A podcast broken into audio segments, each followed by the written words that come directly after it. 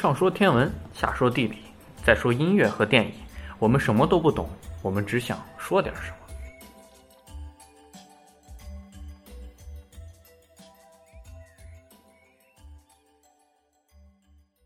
那我们现在开始聊聊天文。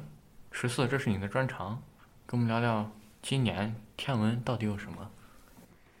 嗯，今年吧，今年有两次日食，一次是日全食，在三月九日；另一次是日环食，在九月一日。那好像咱们今年都比较比较背啊，然后这两次日食在中国都看的不是特别好。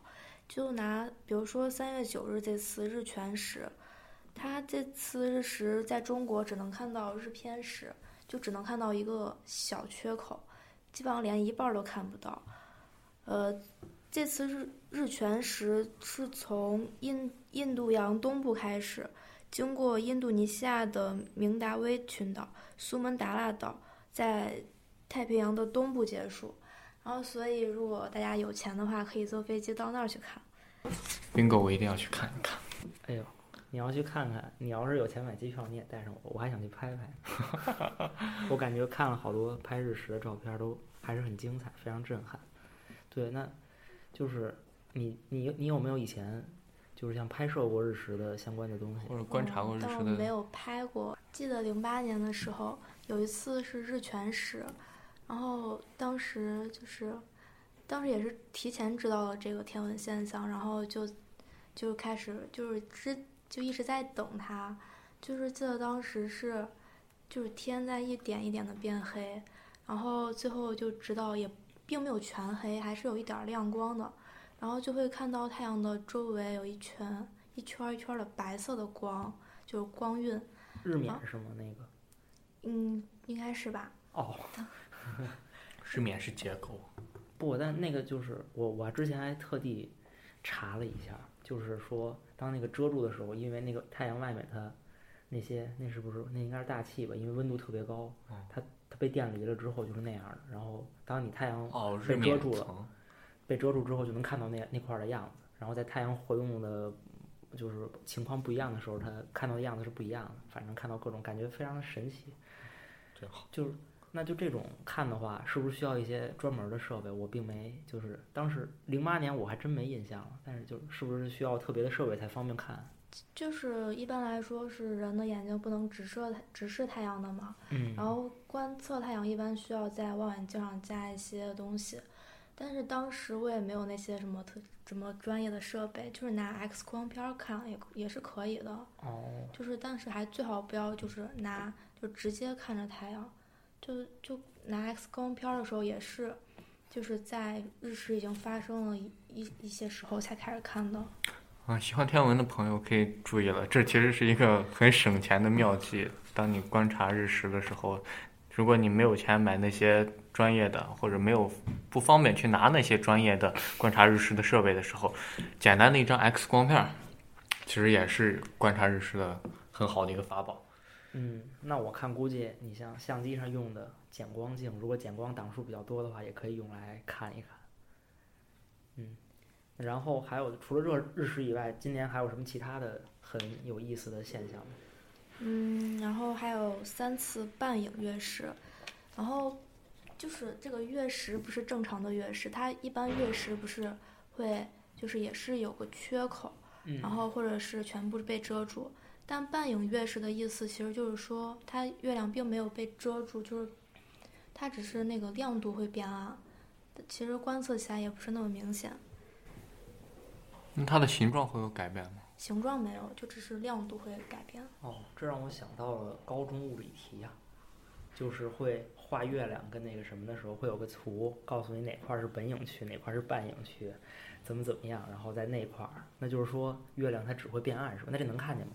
可以看到它，那个月影半食，它其实就用半影月食吧。哦，半影月食，它其实就是月亮并没有进入到地球的本影区，所以不会被遮住。嗯，好的，我装作听懂了，继续。然后五月九日有一次水星凌日，但是我国还是看不到的。哦，十四跟他咱们解释一下什么叫做水星凌日。水。就是水星，它是在地球和地球的那个轨道的内部，所以它就是原理其实跟日日食的原理差不多，就是在运行的时候，水星运行到了太阳和地球的中间，然后它它们在一条直线的时候，水星就会从太阳的表面掠过，就你就会看到一个小黑点儿从太阳的表面就是那样子缓缓的过去，这就叫水星凌日。然后相应的也会有一些其他，就是比如说还有冲日，冲日这个意思就是那个那个星星球就是在地球的外部，然后这样的话你就哎，这个我会背，水星地火木土天海。然后呢，冲日是什么呀？冲日就是你看到地太阳和那个另一颗星球，它是在相反的方向，嗯，就是同时看到它俩。想想象一下，就感觉这是一个很魔幻的场景。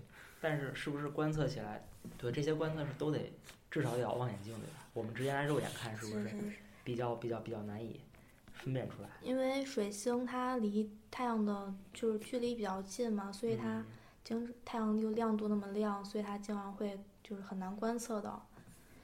所以就是当它距距离最最大的时候，就有一个西大距，有一个东大距，就是在这个时候是最容易被观测到的。哦，就比如说，今年是在二月七日有西大距，四月十八日是东大距，六月五日又有一次西大距，八月十七日还有一次东大距，这些都是观测水星的比较好的机会。哦，好的。水星没有观测过，是不是？它在天上看起来大概有没有多大？应该没有多大吧，也就跟一般的星星是不是差不了多少？跟稍太阳比，应该就是个黑点吧。